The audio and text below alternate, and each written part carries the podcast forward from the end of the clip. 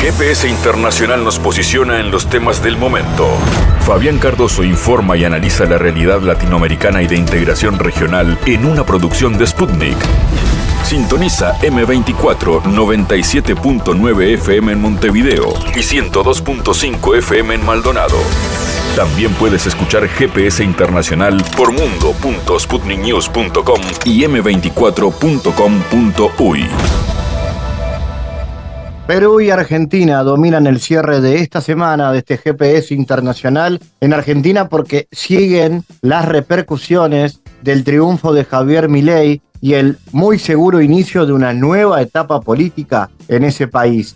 Vamos a ver qué tiene para decirnos el analista Juan Pablo de María en base a los primeros anuncios de la integración del gabinete y las primeras miradas de Milei, que entre otras cosas anuncia privatización de algunas empresas públicas, entre otras los medios públicos y algunas otras posiciones que realmente lo colocan en esa mirada de liberal libertario, como él se presenta. ¿Cómo será también la política internacional de Milei?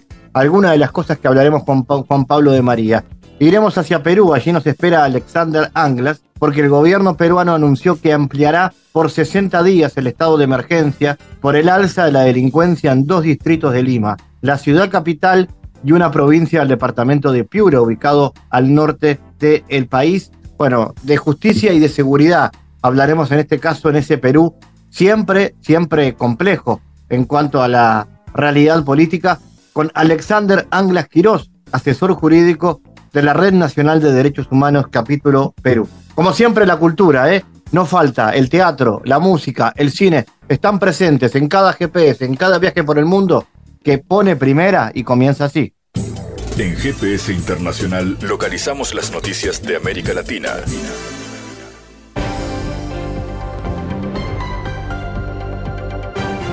El gobierno electo de Argentina, que va a presidir Javier Milei, adelantó que no dará a conocer las designaciones del nuevo ejecutivo hasta que el líder no asuma la primera magistratura el próximo 10 de diciembre. No habrá ningún anuncio de nombramiento respecto a cargos del futuro gobierno hasta el día de la asunción, aseguró la denominada oficina del presidente electo en su primer comunicado tras su victoria el domingo en la segunda vuelta de las elecciones generales. Por su parte, el ex candidato Sergio Massa ratificó que continuará en su cargo como ministro de Economía hasta que se produzca el traspaso de mando al nuevo presidente electo. El gobierno de Nicaragua recordó a dos años de haber denunciado la Carta de la Organización de Estados Americanos, OEA, que ya no pertenece a ese bloque creado en 1948 bajo el liderazgo de Washington. El país centroamericano llamó infame organismo a la OEA por tratarse de un grupo que, según Managua, obedece a los intereses de Estados Unidos en la región latinoamericana. El 19 de noviembre Nicaragua inició el proceso de salida del foro regional y denunció la Carta de la OEA. Nicaragua, su pueblo y su gobierno, reconciliación y unidad, quedan desligados, desvinculados de esta organización injerencista, instrumento de intervención del órgano unipolar y hegemónico decadente de los Estados Unidos, señaló el gobierno nicaragüense en un comunicado que según las autoridades de ese país sirve para cerrar un capítulo nocivo de Managua con la OEA. De este modo, el país centroamericano completa su proceso de retirada de esta organización. Una fuerte explosión se registró en los alrededores del hospital palestino Mártires de Al-Aqsa, en la zona central de la Franja de Gaza, en medio de la ofensiva israelí informó el canal televisivo Al Mayadén. Una potente explosión ocurrió cerca del Hospital Mártires de Alcá, señaló el medio. De momento no ha trascendido la cifra en posibles víctimas humanas. La noche del 19 al 20 de noviembre, los militares israelíes bombardearon un hospital indonesio en Gaza, causando varios muertos. El gobierno de Indonesia condenó el ataque israelí y los ha calificado como una violación flagrante del derecho internacional. Las tropas de Israel vienen lanzando ataques masivos contra las infraestructuras civiles de Gaza desde el 7 de octubre en represalia por una operación sorpresa del ala militar del movimiento Hamas. Las hostilidades han dejado hasta el momento unos 13.000 palestinos muertos, entre ellos unos 5.000 niños y más de 10.000 heridos en Gaza, 1.200 fallecidos y cerca de 5.000 heridos en Israel. El presidente de Brasil, Lula da Silva, conversó telefónicamente el 20 de noviembre con la presidenta de la Comisión Europea para acelerar el acuerdo con el Mercado Común del Sur, Mercosur, según informó el gobierno brasileño en un comunicado, la charla duró cerca de media hora y trató de la negociación del acuerdo entre el Mercosur y la UE. Brasil ocupa la presidencia rotatoria del Mercosur hasta el 7 de diciembre, cuando se celebrará una cumbre de jefes de Estado en Río y el propósito es cerrar el acuerdo comercial antes de esa fecha.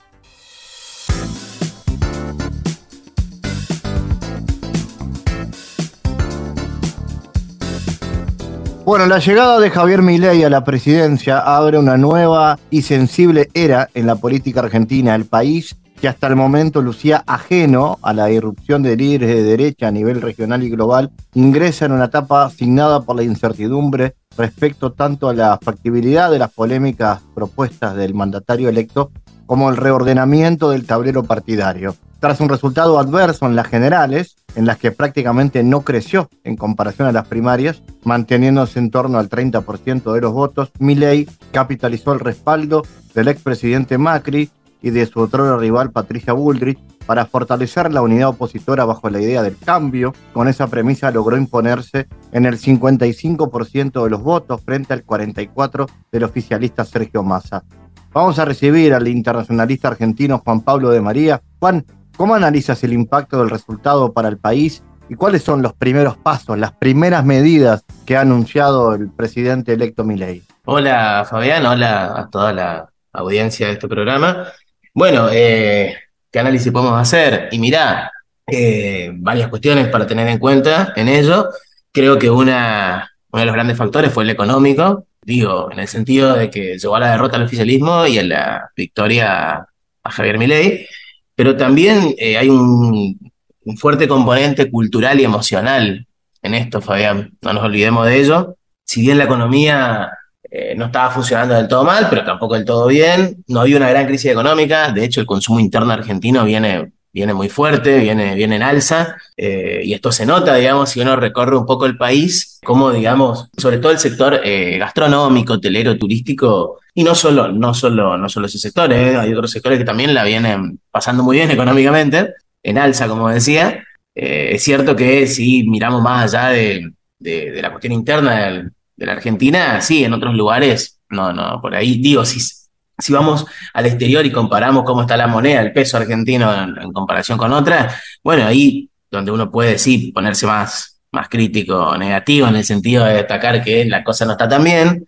pero hacia adentro la cosa no, no estaba ni está tan mal, eh, más bien, eh, como digo, viste, está en alza, a pesar de que es cierto que, que, la inflación golpeó y sigue golpeando muy fuerte el bolsillo de los argentinos, en, en, mayor medida la clase trabajadora, aún así creo que un factor para, para tener en cuenta lo económico, pero también decía lo cultural y emocional en el sentido de cómo se venía gestando esto, digamos, y cómo fue capitalizado por el presidente electo de la Argentina, ¿no? Porque si bien esto ya venía siendo amasado, programado, construido por operadores de medios de comunicación y redes sociales, dirigentes políticos también, eh, referentes políticos y sociales, operadores económicos de mercado. Eh, eso también caló hondo, Fabián, en, lo emocional de, del electorado.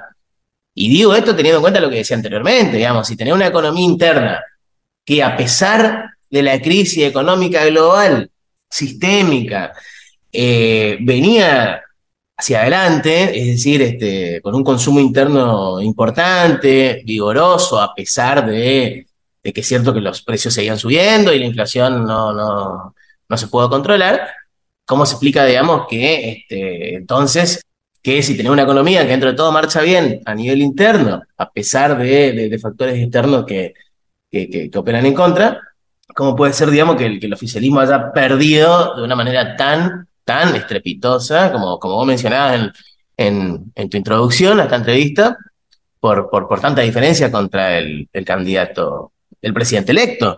Eh, yo creo que va por ahí. Y en cuanto a las primeras medidas anunciadas por mi ley, bueno, lo, lo dijo ayer, eh, algo terrible, la privatización de empresas públicas de comunicaciones. También mencionó la posible privatización de, IPF, que no nos olvidemos, fue privatizada en el gobierno, primer gobierno de Carlos Saúl Menem, en los años 90.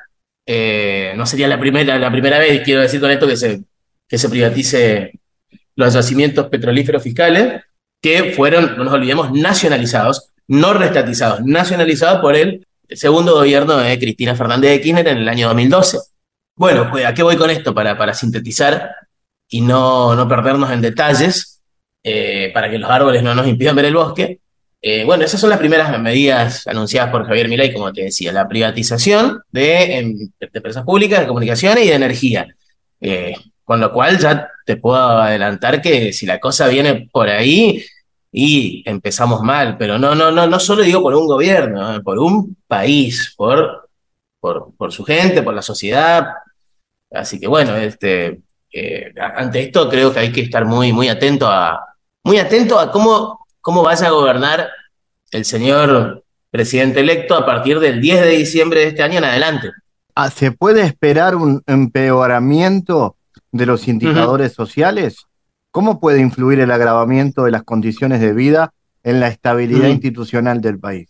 Y mira, es una gran pregunta esa, porque fíjate que mm, en cuanto a los indicadores sociales, y mirá, eh, yo creo que sí, eh, lo digo con, con un tono realista, ni siquiera pesimista, que se puede esperar un empeoramiento de los indicadores sociales y ojalá eh, espero equivocarme, Fabián. Y digo esto pensando en las mayorías, las mayorías, las mayorías sociales, digamos, de, en el pueblo trabajador aquí en la Argentina, digamos, que son los que más este, vamos a padecer, yo también soy clase trabajadora, vamos a padecer este, las medidas que, bueno, posiblemente anuncie, y no solo anuncie, las ponga en práctica eh, el gobierno entrante. Eh, que todavía no, no ejerció, no empezó a ejercer sus funciones, pero ya con, con, con, con lo que viene con lo que viene avisando eh, o advirtiendo, eh, es la verdad que es, este, es, para, es para estar atento, como decía, y es preocupante, Fabián, realmente esto es preocupante, sobre todo pensando en, digo, la clase trabajadora, en la que me incluyo, y sobre todo en los que menos tienen esa clase trabajadora, en los que menos poder adquisitivo tienen, que son los que más este, lo van a padecer, y que también, hay que decirlo, son, los que más lo han, lo han apoyado a mi ley, son los que más lo han votado. Eh, porque la verdad que mi ley una gran habilidad política, comunicacional, para, bueno, capitalizar, digamos, las emociones de, bronca, de odio, este, de gran parte del electorado, en su mayoría, como decía, dentro de la clase trabajadora, que es muy amplia, muy, muy mayor, muy, muy numerosa en la Argentina, eh, los de, menor poder adquisitivo. Entonces, en ese sentido, este, yo creo que puede influir esto que, que, decía en tu pregunta, eh, el, agravamiento de las condiciones de vida en, una posible inestabilidad institucional del país de manera muy negativa. Muy negativa, y no sería la primera vez, Fabián, no sería la primera vez.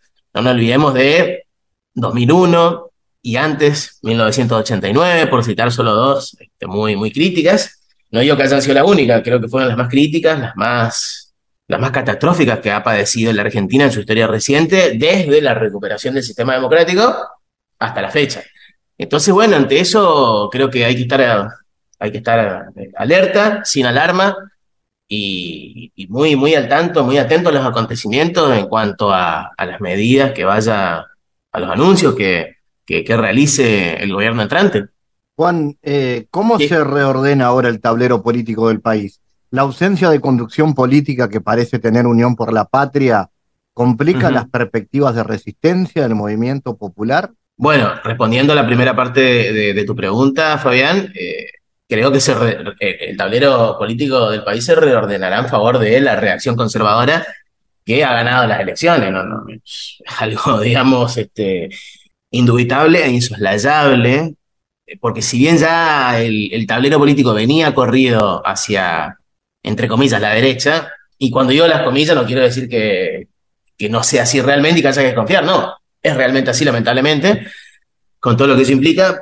Eh, pero ahora que ganaron las elecciones, ganó, digamos, un, proyecto político de país claramente reaccionario, conservador, de derecha, neofascista o como quieras llamarle, bueno, yo creo que se va a reordenar eh, de ese lado, si bien ya se venía reordenando, como decía, en este año, pero aún así con más fuerza, ¿no? Con más, con más vigor, con mayor crudeza.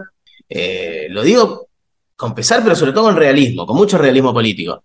Respondiendo a la segunda parte de tu pregunta, mirá, es también una pregunta clave, ¿no? Porque, digo, a pesar del pesimismo que motiva, creo que no hay que perder la esperanza. Subrayo eso, no perdamos la esperanza. Digo, en la historia reciente argentina, Fabián, en estos 40 años de convivencia democrática republicana en, en la Argentina, con sus bemoles, sus altibajos, sus, ventajas, sus desventajas, sus avances, sus retrocesos. La resistencia del movimiento popular siguió adelante, mm, eh, no, no, nunca se, se amilanó, nunca se acobardó, como decía, siguió adelante. Cada vez que un gobierno ajeno a sus intereses intentó quitarle derechos o empeorar la calidad de vida de las mayorías, o directamente lo hizo. Entonces, ante eso, yo creo que eh, la resistencia lo que es la resistencia del movimiento popular en Argentina es, es, un ejemplo a nivel internacional. Digamos, este, en, otros países, tanto de la región como de otras regiones del mundo, han visto a la Argentina, a, la resistencia del movimiento popular argentino como un, como un ejemplo, un modelo a seguir. Quiero hablarte ahora de la, de la agenda regional, eh, las perspectivas en materia de política exterior. Juan, ¿se prevé, por ejemplo, una ruptura del Mercosur, un acercamiento al norte? ¿Por dónde ves, crees que va a ir? Ajá, sí, mirá, mirá, Fabián, yo, en cuanto a las perspectivas de materia política exterior, y este, las veo oscuras, por el momento de mucha incertidumbre, sobre todo oscuras, eh, ajenas a los intereses populares, nacionales, de, una tradición soberanista, autonomista, independentista de la Argentina en, relación al, al, mundo, a lo internacional, eh, sobre todo teniendo en cuenta, Fabián, las, declaraciones que realizó el presidente electo cuando era candidato a presidente. No nos olvidemos de este, lo que dijo, de romper relaciones con países de tipo o de índole comunista, como China, Venezuela, Brasil, por citar solo tres, no, nombro más, nombro más, pero digo por ahí a, tres que, con los cuales más, con los que más ensañó, ¿no? Inclusive, con respecto a Brasil, el, el socio, uno de los socios más importantes a nivel mundial que tiene Argentina, el otro es China, y el tercero es Estados Unidos, pero los, dos más importantes son, son, Brasil y China. Con, Brasil fue muy duro, fue muy duro, no olvidemos las declaraciones hace eh, días atrás, antes de que sea este, electo presidente por el voto popular, cómo, cómo destrató verbalmente a, su, a, su actual par, Lula Silva, eh, tratándolo no solo de comunista, sino de corrupto, alegrándose por, por, porque estuvo preso Lula Silva. Eh, bueno, y además este, diciendo, aseverando que va a romper relaciones con, con, el país hermano. Y, no, y no solo hermano en un sentido idiosincrático, épico, sino en un sentido económico, comercial, geopolítico. Digo, hablando de realismo político crudo y duro, Fabián, es, es, es, realmente peligroso, es realmente peligroso lo que, lo que viene diciendo al respecto el, el, presidente electo de la Argentina. Y en ese sentido, eh, anudando lo que voy a decir ahora eh, con respecto a, lo que dije anteriormente, eh, de si se prevé una ruptura del Mercosur, y mirá, Fabián, es algo de lo que se viene hablando, que no es de extrañar, no es de extrañar, pero no nos olvidemos que Mauricio Macri, cuando fue presidente de la Argentina, intentó hacerlo intentó hacerlo, intentó este, romper el Mercosur y encima buscó un aliado, eh, no solo que buscó un aliado, lo tuvo, que fue en su momento el, expresidente de Brasil, Jair Bolsonaro. No nos olvidamos que intentaron no solo romper con el Mercosur, ponerle fin al Mercosur y crear un, proyecto llamado ProSur, donde sea fuertemente bilateral, es decir, entre Argentina y Brasil, y que los demás países se jodan o se joroben, hablando, hablando ligeramente y para que se entienda con la mayor claridad posible este, donde no sean parte de, tratamientos, de tratativas, de, toma de decisiones este, que tienen que ver, digamos, con un bloque intrarregional, internacional en lo intrarregional, este, donde se vean beneficiadas todas las partes y los distintos países, y no solamente dos.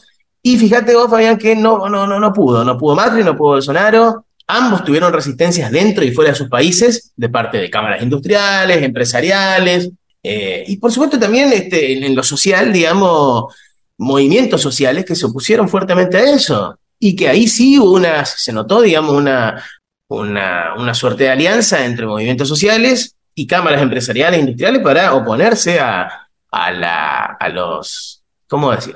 no solo anuncios y propuestas de, de estos eh, dos ex presidentes de cada uno de los países para este, ¿cómo decirte? Romper con el Mercosur y no solo romper con el Mercosur, ponerle fin, algo peor aún. Atentos entonces a la evolución de los acontecimientos en Argentina. Eh, Juan Pablo de María, gracias por tu análisis para GPS.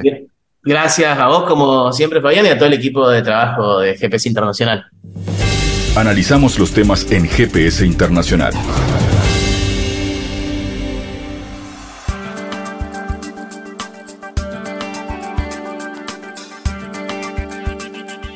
Quiero reafirmar la voluntad y el compromiso de mi gobierno que, reitero, es de transición, de promover y respetar los derechos humanos.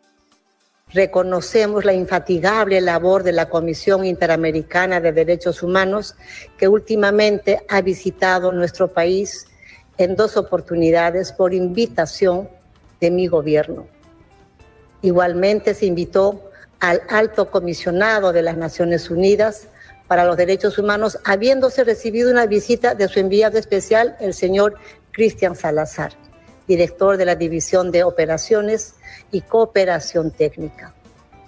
Para estas importantes y valiosas visitas de estas misiones, el Perú ofreció y desplegó las mayores facilidades y su plena cooperación en aras de concretar sus actividades con la finalidad de que puedan acercarse a todos los actores públicos, privados y organizaciones de la sociedad civil y recibir de diversas fuentes el contexto político y social del Perú.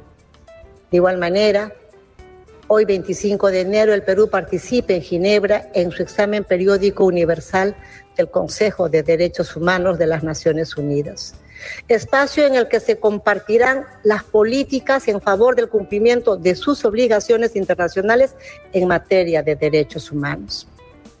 La democracia es el pilar esencial de nuestra organización y hoy quiero confirmar ante este Consejo Permanente la adhesión del Perú a los principios que ésta representa, incluyendo de modo especial el ejercicio de las libertades ciudadanas y el derecho de todo peruano y peruana a participar en la vida institucional del país. El Perú ve con suma preocupación que en la región se vienen produciendo una serie de sucesos promovidos por movimientos autoritarios de diversa índole que buscan asediar a los procesos políticos institucionales democráticos al poder emanado del pueblo y a la separación de poderes y el ejercicio de la autoridad legítimamente constituida.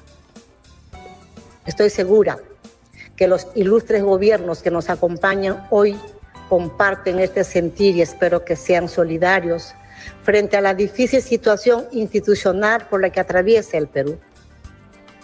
Con el mismo énfasis, quiero reafirmar la voluntad y el compromiso de mi gobierno que, reitero, es de transición, de promover y respetar los derechos humanos.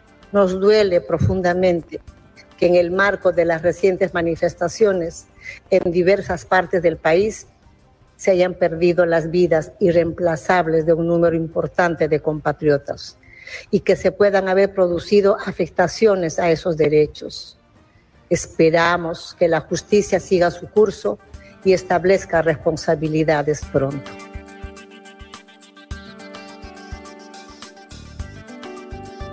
El gobierno peruano ha anunciado que ampliará por 60 días el estado de emergencia por el alza de la delincuencia en dos distritos, en Lima, ciudad capital, y una provincia del departamento de Piura, ubicado al norte. Las cifras nos han dado un entendimiento claro de que sí funcionó el estado de emergencia y sigue funcionando.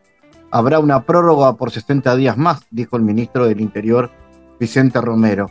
Las jurisdicciones en las que se extenderá el estado de emergencia son los distritos de San Juan de Lugarincho y San Martín de Porres, así como la provincia de Zuliana, ubicada en Piura.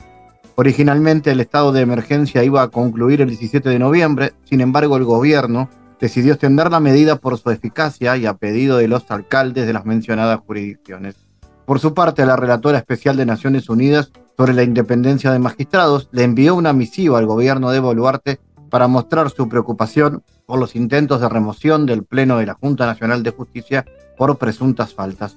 Vamos a hablar de estos asuntos. Estamos en contacto con Alexander Quirós, es asesor jurídico de la Red Nacional de Derechos Humanos Capítulo Perú.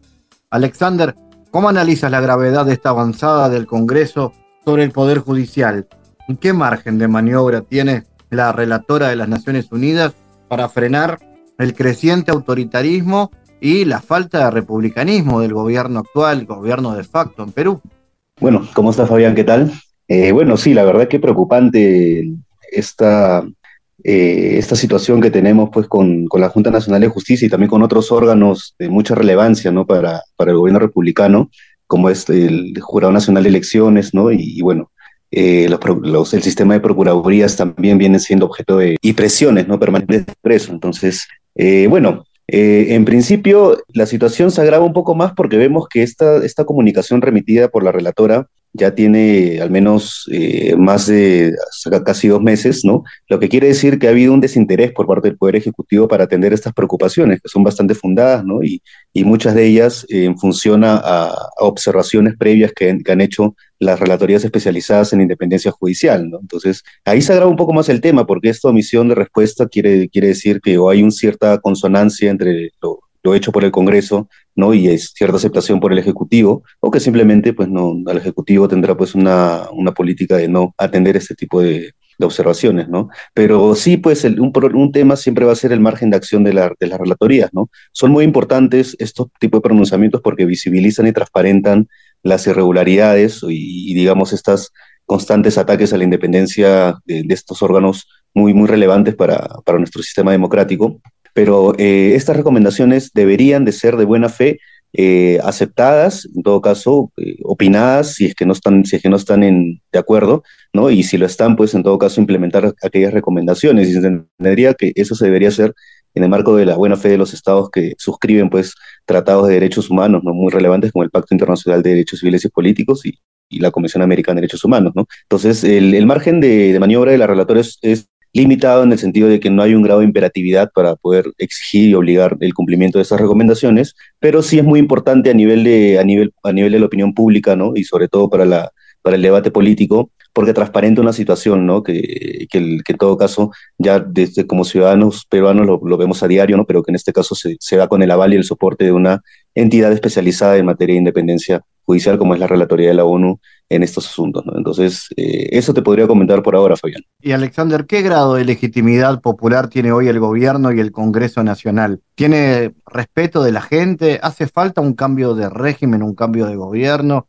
¿Cómo está la relación pueblo-poder? Bueno, esa es una de las paradojas que tenemos ahora en el espectro político. Eh, tenemos un Congreso eh, que pretende hacer muchas cosas, socavar instituciones de primer orden, ¿no? con una legitimidad casi nula hablamos de menos del 10% de legitimidad, que lo que también salpica pues en el Poder Ejecutivo, el Poder Ejecutivo también encabezado por, por Dina Boluarte, eh, también tiene una legitimidad bastante ínfima. Entonces, definitivamente no hay una conexión, no hay una, una sincronía entre pueblo y autoridades, y menos aún podríamos hablar de una verdadera representatividad, ¿no? Y atendiendo a que el modelo que asume nuestro, nuestro, nuestro Estado es un modelo representativo, democrático representativo, la crisis se agrava más, porque nos quedamos en todo caso sin espacios para poder la ciudadanía expresar en todo caso posiciones políticas que de repente no se ven recogidas por las autoridades que nos representan, ¿no? En ese sentido, Alexander, hoy si hablamos de la situación económica y política del país, ¿cuál es? Eh, ¿El incremento de la represión ha vuelto más intenso el quiebre institucional del país? Bueno, sí, de hecho tenemos todavía la herida abierta de, la represión indiscriminada y, recientemente confirmada por, por a nivel de ONU que efectivamente violaron derechos humanos desde el 7 de diciembre en adelante, no por este gobierno. Entonces, eh, definitivamente esto socava más la legitimidad del gobierno y a eso hay que sumarle ya una abierta recesión económica, ¿no? El precio de los, de los bienes de primera necesidad suben mientras que los salarios eh, se mantienen ¿no? No, no, no, no, generan ese mismo efecto. Entonces, la contradicción clásica, pues, ¿no? De, estos, de este, de este modelo económico. Eh, eso agrava, pues, más la legitimidad del gobierno y definitivamente hace que, que situaciones de conflictividad social sean pues un escenario inclusive bastante inmediato quizás, ¿no? Creo que para el 7 de diciembre se están convocando, también eh, conmemorando un poco todo lo que todo el, el, contexto político el, que pasó desde el 7 de diciembre hasta la fecha, ¿no? Entonces eh, se vienen, parece, algunas movilizaciones sociales y, este tema pues va a volver a salir, ¿no? Se va a poner otra vez en la mesa política. ¿Cómo incide esta crisis en lo regional y en la política exterior, por ejemplo, en las relaciones con Estados Unidos? Mira, pues te puedo comentar que a nivel regional eh, sí el, el impacto me parece que se mantiene, o sea, lo que lo que pasó el 7 de diciembre del año 2022 se mantiene vigente y el impacto de la crisis económica es mayor, ¿no? Sobre todo en, en zonas rurales, ¿no? Entonces, eh, esto incide, claro, en, las zonas rurales con mayor gravedad, ¿no? Y principalmente en poblaciones indígenas, campesinas, que dependen muchas veces de una cierta dinámica económica, ¿no? Que en estos momentos se ve un poco aplacada por, el, por la situación de recesión, ¿no? Entonces, eh, sí, hay una incidencia en esos niveles y, bueno, a nivel diplomático, eh, nuestras relaciones con Estados Unidos eh, me parece que son están yendo como se han venido trabajando desde antes de la entrada del gobierno de Pedro Castillo. Podría decir que hasta cierto momento la participación de la, de la embajada a partir de los hechos del 7 de diciembre dan cuenta de que se ha estabilizado, ¿no? lo que en su momento fue una distancia, ahora ya hay una, un reencuentro, por así decirlo, ¿no? y con este gobierno, naturalmente, a nivel geopolítico, nos estamos alineando más al globo del norte. ¿no? ¿Qué perspectiva ves eh, entonces, Alexander, a futuro? ¿Cómo crees que seguirá el Perú, tomando en cuenta que se viene el clima electoral para el 2026, ¿verdad? Claro, eh, bueno, es, es, un poco, es un poco sombrío, porque mira, tener un gobierno con tan poca legitimidad y matizado eso con una recesión económica, pues eh, es una fórmula que nos daría como resultado pues más crisis, y, las crisis son algo que parece que es hasta en cierto grado permanente en, nuestro país. Las crisis políticas eh, han venido pues dándose eh, de manera permanente, lo que quizás no ha tenido la misma incidencia a nivel económico. Justamente una de las, de las paradojas de lo que sucede en nuestro país en comparación a otros países de Latinoamérica es que pese a las crisis políticas a nivel macroeconómico y en cierta medida a nivel micro, hay cierta estabilidad, se mantiene cierta estabilidad, pero creo que con estos anuncios de recesión económica eso va a variar, ¿no? Lo que, genere, lo que generaría que para el 2026 tengamos eh, nuevamente un escenario polarizado, políticamente polarizado en cuanto a propuestas. Entonces, eh, no, me, no me sorprendería un escenario distinto, a, a elector, electoralmente distinto a lo que ya se ha venido dando en, en países hermanos ¿no? de la región. Entonces, eh, eso sí, sí es un poco complicado. De alguna otra manera, el, el, hecho de que seamos una economía primaria exportadora y que de alguna otra manera el, el, el contexto de represión sistemática a favor de proyectos mineros, proyectos petroleros, este, hace pues no de que en cierta manera las rentas eh, por esas industrias se mantengan eh, en cierta forma estable.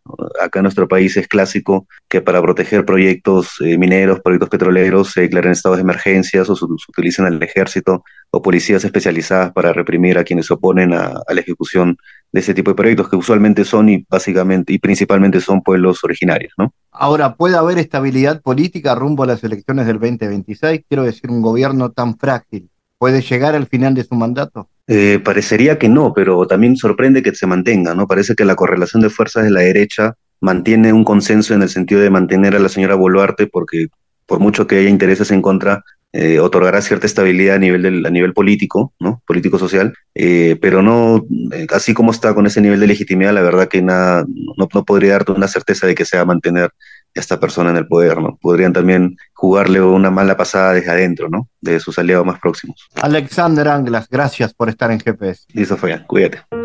En GPS Internacional navegamos por la sociedad y la cultura.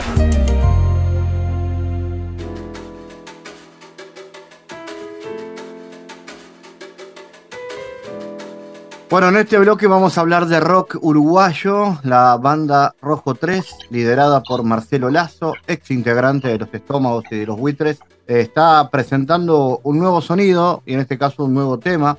En esta banda, en Rojo 3, confluye el sonido de este género entre los 80 y los 90, manteniendo un sonido fresco y actual. El segundo adelanto de su próximo disco, después de Jueves Contigo, llega Días Incierto, una canción que mezcla melodía con sentimiento. Vamos a conocer más sobre esto, Marcelo. Contanos de este, sobre todo del presente de Rojo 3, ¿en qué andan? ¿Cómo andás? ¿Todo bien? Bueno, eh, sí, este, mirá, eh, tuvimos que, que caer en, en, el tema de los simples. Este, yo soy de la, de la vieja escuela y era de, o, tenía el, gusto de, de, esperar a tener el disco eh, y hemos comprobado por, por, por, un montón de cosas que el, el disco a veces no tiene eh, el, el, impacto o que uno pretende que tenga. Entonces, eh, hemos caído en esta, por llamarla nueva modalidad, que modalidad que no es tan nueva, el, formato simple es, histórico, ¿no? Este, pero bueno, sí, estamos presentando, por lo menos lo vamos a hacer con tres, cuatro canciones del, próximo disco que han ido eh, apareciendo, como bien dijiste recién, Jueves Contigo fue el primero, que se presentó hace ya par de meses, no recuerdo bien, pero por ahí más o menos. Eh, Días Inciertos es el, tema en cuestión, el nuevo eh, o el segundo adelanto del disco, que es, estoy casi seguro que es el 23, el, día de, del estreno en plataformas y en, YouTube, eh, tanto audio como video. Y tenemos, ayer precisamente fuimos a, terminar de, de meterle voces y guitarras al tercer adelanto del disco que va a salir, supongo yo, este, en los próximos 15 días, 20 días. Este, y como te decía, caímos en esto por, por una cuestión de, practicidad de, ir adelantando el disco en este formato. El disco probablemente salga para el próximo año, eh, eh, el disco completo. Este, así que bueno, nada, Días Inciertos es una, una suerte de... No, no llega a ser una balada, pero es una canción un poco más, eh, más abajo, eh, o más tranqui de, de, las canciones habituales de Rojo. Este, y tiene una melodía interesante, eh, en fin, es una canción de rock, pero más, más, más tranqui y destacando un poco más la cuestión vocal y, melódica. Este, así que bueno, esperemos que a la, gente le, le, guste. Bien, ¿y cómo viene el nuevo disco? ¿Va a venir por ahí o es una cosa un poco más ecléctica, que mezcla de sonido? No, el, el mira, el, el disco anterior, El Tiempos, tiene una canción que se llama No hay después, que es una también una suerte de balada rock o, un tema más tranqui, este, pero el disco nuevo viene, viene por, el, por el camino habitual de la banda. No va a haber ninguna sorpresa de, cambio de, de, o de estilo o, modificar el estilo, este, sino que la música, las canciones van saliendo este, en base a lo que nos presenta Diego, que es el cantante. Y bueno, y esta canción eh, nos llevó a, hacerla en, esta, en este formato, en esta forma o de esta manera. Este, pero el disco va a ser un disco de rock, tiene canciones bien arriba, este, canciones potentes. Es más, la, la, próxima, el próximo tema que va a estar este, dando vueltas por ahí como adelanto ya es un poco más rockero, más fuerte, pero el disco va a ser eh, el, mismo estilo del disco anterior, este rock uruguayo con, con, este, con marcadas, con guitarras potentes, este, eh, melodías. Este, eh, Diego tiene la particularidad de, que las canciones todas tienen ciertas melodías con, con cositas que están, que están lindas para escuchar pero con una base y con una banda de rock que, que la respalda, ¿no? Este, creo que es el, un poco lo que habitualmente hacemos con la banda. Este, así que no, no, el disco es, es otro disco de Rojo 3, este, por el mismo camino, con canciones nuevas, por supuesto, y alguna versión que va a incluir el, disco también. ¿Y han estado tocando? ¿Cómo viene el, tema shows y movidas para, para esta etapa de la banda y del rock uruguayo? Hemos estado tocando, sí, eh, estuvimos el domingo, el domingo 5, estuvimos acompañando la movida de, del Centro Horizonte ahí en el Puertito del Buceo, estuvimos, anduvimos por Minas, este, que nos gusta muchísimo salir a tocar al interior cuando se puede y cuando están dadas las, las condiciones, ¿no? Eh, bueno, en Montevideo hemos tocado bastante, pero mm, eh, actualmente eh, hemos enfocado toda la, cuestión al disco, a, terminar de grabar lo que falta, y estamos metidos también en un, en un en algo que, que surgió medio este, de golpe y porrazo, porque nosotros en agosto de este año, el 11, hicimos un, homenaje a los estómagos, creo que estuvimos charlando acerca de eso en algún momento este, contigo, y mm, se grabó como, como lo hacemos habitualmente, casi con todas las presentaciones de la banda, cuando se puede, se graba, este, y bueno, y al escucharlo, nos, nos sorprendió que había quedado bárbaro, nos gustó muchísimo, y, vamos a hacer algo que no se debe hacer habitualmente, pero lo vamos a hacer igual, que cuando estás en el medio de la grabación de un disco, sacar otro disco.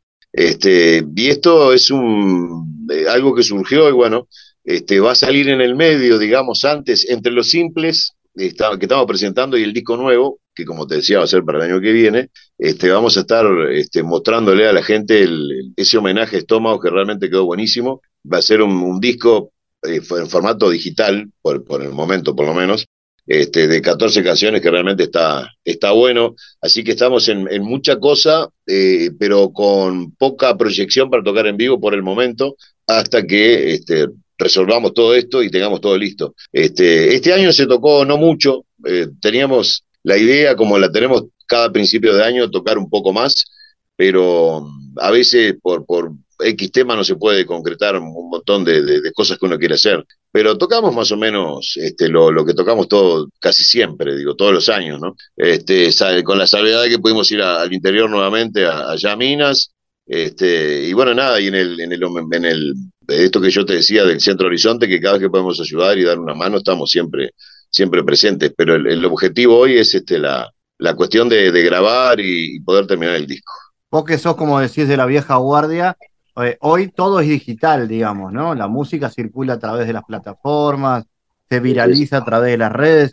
¿El formato disco perdió peso, perdió lugar? Mirá, eh, yo creo que el formato disco perdió practicidad. Este, no, no, hay mucha gente que valora enormemente el formato disco, eh, ya sea el CD o, el vinilo, que ha tenido como un, este, reflote, se podría decir así, este, últimamente se ha editado mucha cosa, este, incluso de rock uruguayo, o se reeditó mucha cosa de rock uruguayo. Este, creo que el disco tiene, siempre tiene vigencia, este, lo que no es práctico, es un formato que no es práctico, y, muchas veces la, inversión que se puede llevar a, eh, o lo que el costo que puede tener una edición en formato físico es difícil de recuperar. Este, por el simple hecho, creo yo, de que ya no hay tan, eh, tanto acceso a reproductores, en el caso de los CD, por ejemplo. Eh, no, no, no, a los equipos de audio ahora vienen sin CD, los autos, la radio los autos no tienen CD, este, todo, todo te lleva al, formato digital. Yo, yo pretendo en algún momento de, Rojo 3 poder tener algún disco en formato eh, físico por una cuestión de berretín de músico veterano. Este, decir, mira, lo tengo en la mano, el disco lo puedo tocar. Este, pero sí reconozco que el, formato digital ha ganado ampliamente sobre el formato físico. Pero yo creo que, como vos me preguntabas este, al, comienzo, el, formato físico creo que no ha perdido peso, sino ha perdido practicidad. La gente no tiene dónde escucharlo, entonces opta por, por el tema de las plataformas. Claro, pero hay una pureza de sonido que, tiene, sobre todo el vinilo, ¿no? También está eso de que el, que el vinilo volvió. El tema, sí, el tema sonido, a la parte técnica, sin duda. Este, la compresión y los formatos digitales este, le quitan un montón de cosas a las canciones, ¿no? Quedan, quedan como apretadas, como, como chiquitas, no tienen el, sonido que vos podés escuchar de repente cuando estás en el estudio grabando la canción. Este, el, sonido del formato físico es más, más abierto, más, este, más puro, eh, puede ser, así como recién mencionado, ¿no? Este, pero el tema va por ese lado, creo. Este, técnicamente, sin duda, elijo el formato físico. Ya, eh, si puedo elegir, elijo el vinilo, por supuesto. Este, pero incluso mucha gente que ha, caído nuevamente en la cuestión de la compra de vinilos, este, yo he visto que los escuchan en, equipos que son de no buena calidad de sonido. Eh, entonces, por un lado tenés el disco en sí, que, que tiene el sonido que vos querés, pero a su vez lo escuchás en, un, una bandeja o en un equipo que no, este, no suena bien. Entonces, es un poco de cada lado, ¿no? Pero sí, el sonido del disco, el vinilo es divino. Este, aparte, no solamente el sonido, sino el ritual este, que, que tiene eh, sacar el disco del sobre, el, papel, lo que viene adentro, el sobre interno, leer este, la ficha técnica, bueno, las letras, etcétera, etcétera, todo ese ritual que lleva este, el hecho de, poder escuchar un vinilo es hermoso y no lo, no lo, no, eh, no lo reemplazás con nada. Marcelo, recordame entonces detalles del lanzamiento de esta canción y de lo que viene. Cómo no, eh, 23, eh, este próximo 23, ahora de noviembre, el jueves, si no me equivoco, em, en plataformas, bueno, eh, eh, las habidas y por haber, no sé, son un montón de plataformas, las más populares todos sabemos cuáles son, en audio, en formato audio y en YouTube en formato video. ¿está? Este video que hemos hecho como siempre este, con, con, con recursos de la banda, tratando de, de simplificar al máximo, pero que queda algo lindo de ver. 23 entonces de noviembre es el estreno de Días Inciertos, segundo adelanto del próximo disco. Marcelo Lazo, gracias por estar en GPS. Un gusto enorme, abrazo enorme y gracias por, por el espacio, como siempre. El mundo en GPS Internacional. En diálogos geopolíticos analizamos diversos asuntos que atañen a la política mundial, desde el abordaje de los ámbitos multilaterales de articulación política a nivel global hasta las cualidades y los propósitos de las configuraciones regionales, tanto en América Latina así como en otras regiones. Nuestro objetivo es poner foco a una gran diversidad de temas que atañen a la geopolítica en el mundo contemporáneo. Para eso vamos a recibir a Santiago Caetano, aquí en GPS. Bienvenido, Santiago. ¿Cómo te va, Fabián? La especialización productiva en el sector agropecuario implica la emergencia de nuevos desafíos relacionados con la sustentabilidad social y medioambiental, lo cual está directamente relacionado con los desafíos globales relativos a la seguridad alimentaria y el cambio climático. Varias de las actividades de base agropecuaria están vinculadas con la emisión de gases de efecto invernadero, lo cual constituye un desafío estructural a nivel global. Bueno, resulta importante advertir que en el marco de este contexto, los países de Mercosur participan con exportaciones de insumos intermedios a los diferentes mercados globales y que integran procesos productivos cuya transformación se realiza en otros países. Este proceso de fragmentación está relacionado con el desarrollo de las tecnologías de información y comunicación. Y el desafío radicaría en impulsar los sectores agropecuario y agroindustrial para que de este modo se fomente una dinámica de demandas y ofertas con los sectores intensivos y conocimiento. Como sostiene Paulino, las perspectivas que implican los procesos de innovación técnica y científica en torno a la nueva realidad la producción agropecuaria no debería ser abordada desde una mirada únicamente sectorial o nacional, sino que el foco tendría que estar apuntando a una perspectiva global que permita involucrar los procesos de innovación en curso y, por tanto, delinear alternativas de sustentabilidad a futuro. En este contexto, la especialización en productos primarios también significa el riesgo al rezago de quedar en el eslabón más débil en el entramado de las cadenas globales de valor. Y ello desafía a los países menos industrializados a promover estrategias de innovación en ciencia y tecnología por medio de políticas públicas a los efectos de sofisticar la producción y escalar en las fases de mayor valor. Gracias Santiago por tu aporte a GPS Internacional. Gracias Fabián, hasta la próxima. GPS Internacional, una producción de Sputnik con la producción periodística de Santiago Caetano, siguiendo los temas más importantes de la agenda latinoamericana y con visión global. Esta producción de Sputnik que se despide y que nos invita también a que nos sigan a través de las redes sociales. En Twitter somos GPS Inter y estamos también en Facebook, GPS Internacional. Fabián Cardoso en GPS Internacional junto a los protagonistas analizó la realidad.